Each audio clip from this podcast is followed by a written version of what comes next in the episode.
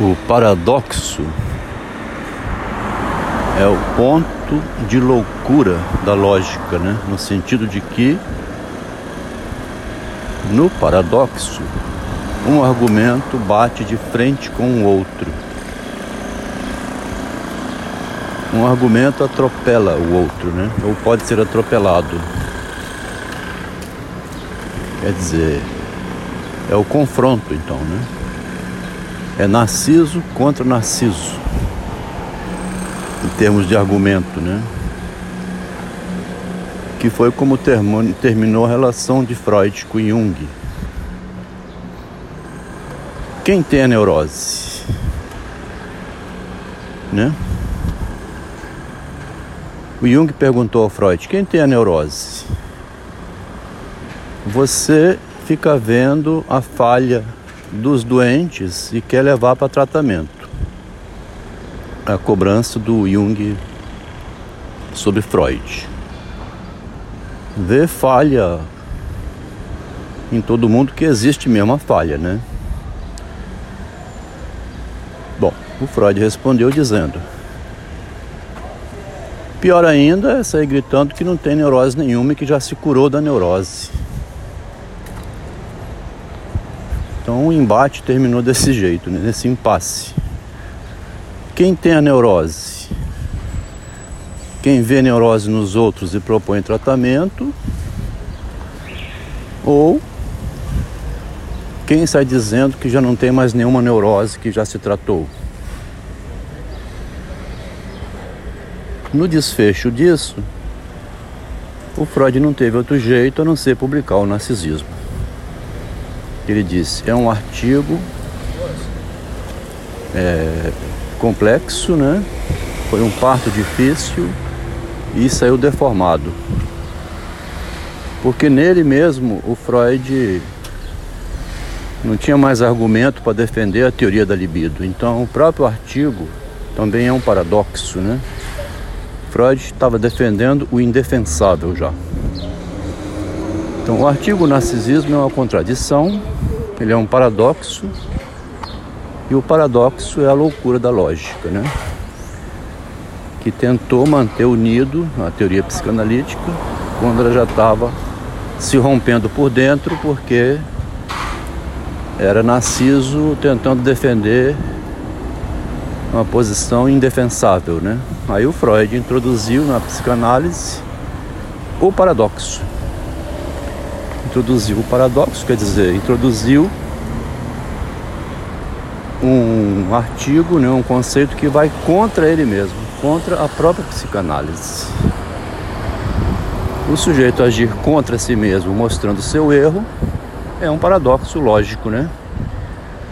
Mas saudável, porque é humano, né?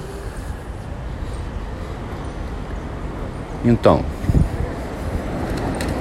a sociedade humana, o ser humano, vive em cima do paradoxo. Teve um caso interessante aqui, né, paradoxal. Uma mulher extremamente gorda entrando no Pilates, reclamando de hérnia de disco. Uma pessoa comentou, teve a coragem de dizer que ela não reduziria a dor da hérnia de disco se não reduzisse o peso. E que a academia de Pilates não ia conseguir né, resolver esse problema. É anterior. Pois ela entrou com um processo contra a pessoa que disse isso,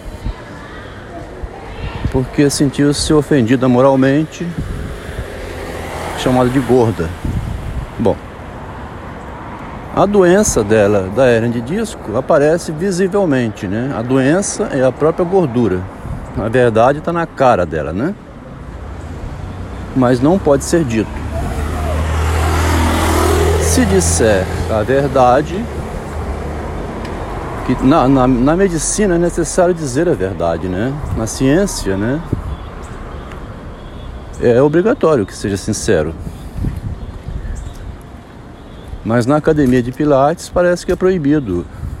Minha senhora, a senhora está com excesso de peso. Vamos começar aqui a o Pilates, mas era bom a senhora procurar reduzir também. Só o Pilates não irá resolver. Bom, se a pessoa fala isso, está denunciando ao doente uma doença dele que ele não quer que seja denunciada. Quer dizer, aponta para o objeto doença, né? A dor na hernia de disco, a gordura escancarada. E o sujeito não quer ser responsabilizado pela doença.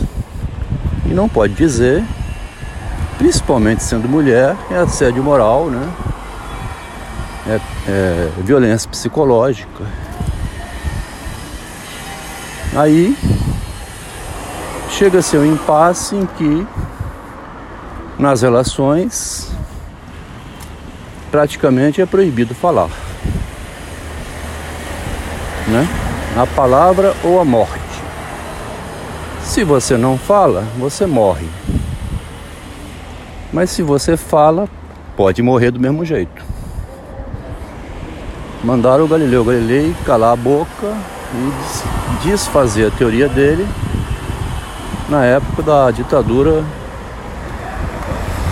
da Santa Sé, né, da Igreja Católica, devido à Inquisição. Então, na relação humana da época atual hoje, parece que estamos na época da Inquisição de novo. Um amigo aqui, que é o marido, né? O homem responsável por defender a imagem da esposa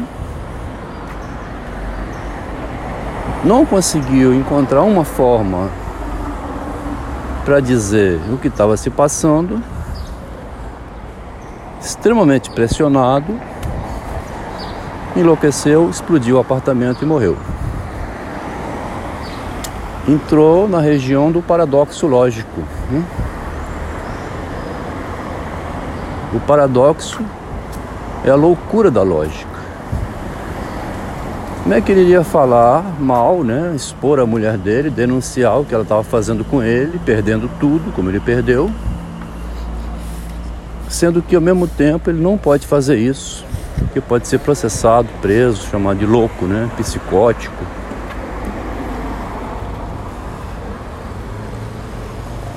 A ditadura do feminismo atual, principalmente, né? Associado já ao direito que a mulher sempre teve de contar com o apoio do marido. Para não ser desmascarada, né? Está levando a um certo golpe do feminismo. Que aconteceu nesse caso aí, onde o rapaz não deu conta e não soube fazer o giro pelo verso, né? Um ponto, vou terminar o áudio, um ponto onde se soluciona mais ou menos isso é mais uma vez mostrado pelo genial argumento de Machado de Assis no conto O Lapso, onde aí é bom que é um homem, né? Não é uma mulher. Para não ser chamado de machista o Machado, né? Ou alguma coisa assim. Perseguição à mulher, sei lá. Porque é um homem que ficou rico na cidade ele comprava as coisas na loja, mas ele, quando ele levando para casa, ninguém cobrava dele, eu não podia cobrar porque ele não sabia o que significa a palavra pagar. Você não vai pagar, não? Você falou o quê? Pagar. Você comprou, você comprou um carro zero. Pagar. Dizer, essa palavra quer dizer o quê? Pagar. nunca vi. É latim, grego, não. Você falou pagar, né? Eu não entendo não. Ninguém tinha coragem de enfrentar o homem porque ele era rico. Ficavam reuniram, fizeram uma sociedade inclusive, que devia ser a sociedade petalógica, né, lá do Machado. Onde, ao contrário da mentira, era para desmascarar a mentira, né? Como que você mente para desmascarar o mentiroso? Que é a ideia da sociedade petalógica, né?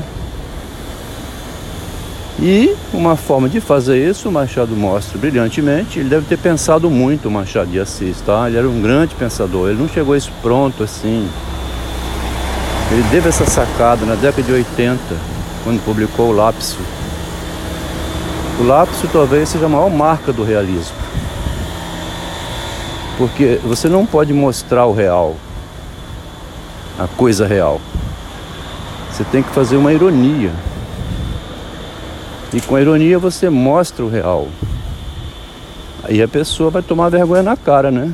Olha, encontrar um jeito de mostrar o homem rico, mostrando assim, na cidade, todos sabem que você fica fingindo que não sabe o que é lápis, o que é pagar, tá? É mesmo, é. Todo mundo sabe que você é um mentiroso. É mesmo, é. E é ridículo isso, ser mentiroso. É mesmo. Aí ele saiu pagando a todo mundo e resolveu o problema. Machado de Assis antecipa a psicanálise também por uma técnica de tratamento que o Jacques Lacan depois descobriu chamando só temos a ironia como arma contra a verdade, né, que é o sintoma, no caso subjetivo, né? Porque é um problema na ligação da objetividade com a subjetividade.